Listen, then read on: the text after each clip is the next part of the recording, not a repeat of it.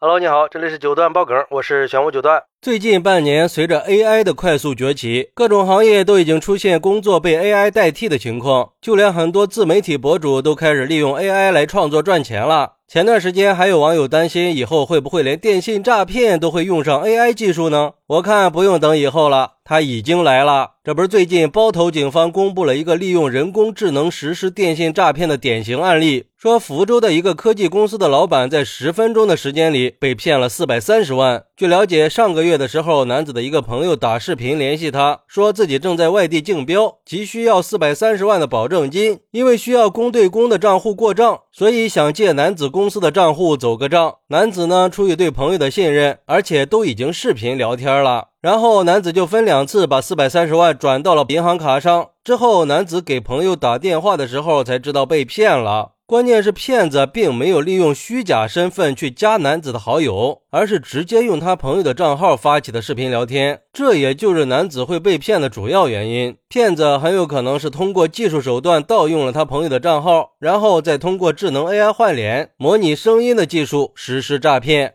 不过幸运的是，男子报警以后，福州和包头两地的警银快速启动了止付机制，成功的拦截了三百三十六万多块钱，还有九十多万已经被转移了，目前也正在全力的追缴。嚯，这个厉害了啊！这完全就是防不胜防啊！好家伙，连亲眼看到的都不一定是真的了，太可怕了！而且最近全国已经有多个地方的公安机关都发出了提醒，说最近已经有多起利用 AI 技术实施的电信诈骗案件，这些案子将会成为电信诈骗史上里程碑式的案件。它标志着电信诈骗正式的步入了 AI 智能化、定制化的时代。只需要一张正脸的照片，就能把视频里的人脸进行实时置换；只需要获取几秒钟的声音片段，就可以模拟别人的声音。如果你的个人信息曾经被泄露过，那诈骗的剧本可能就已经在路。上了，也就是说，AI 诈骗正在全国爆发，而且 AI 诈骗的成功率接近百分百。所以，针对这种新型的智能 AI 诈骗，一定要提高防范意识。不要轻易的提供人脸、指纹这些个人生物信息，不要过度的公开分享动图和视频。网络转账之前，一定要通过电话或者其他沟通渠道来核对身份。没有核实之前，千万不要随意的转账汇款。一旦发现了风险，一定要及时的报警求助。而对于这种现象，博通资讯的首席分析师王鹏博表示，科技的进步确实让防范诈骗的难度提升了，而发生诈骗的原因还在于信息爆炸导致的信息泄露过度。不管是个人消费者，还是在监管和立法上，都应该加强对个人信息的保护。不管是在互联网上，还是在社交软件上，尽量避免过多的暴露自己的信息。哎，确实是呀。随着 AI 技术的发展，在给一些领域带来便利的同时，也给我们带来了更多的威胁和挑战。也就是说，科学技术虽然造福了人类，但是也带来了副作用。骗子利用高科技实施电信诈骗，对我们老百姓来说，那就等于是在降维打击啊！完全就是一种跨领域的碾压。像这种高科技诈骗手段，普通人是很难分辨真假的。怪不得很多知名的专业人士都要站出来公开反对 AI 技术，他们觉得 AI 会让人类走向灭亡。看来这种担心不是没有道理的。据我了解，在这种高科技骗局里，骗子可不是没有目的的全面撒网，而是通过 AI 技术筛选受骗人群。他们会根据要实施的骗术对人群进行筛查，然后选出匹配的目标对象，最后用 AI 技术加上套路和剧本。就这样的诈骗手段，试问能有几个人 hold 得住呀？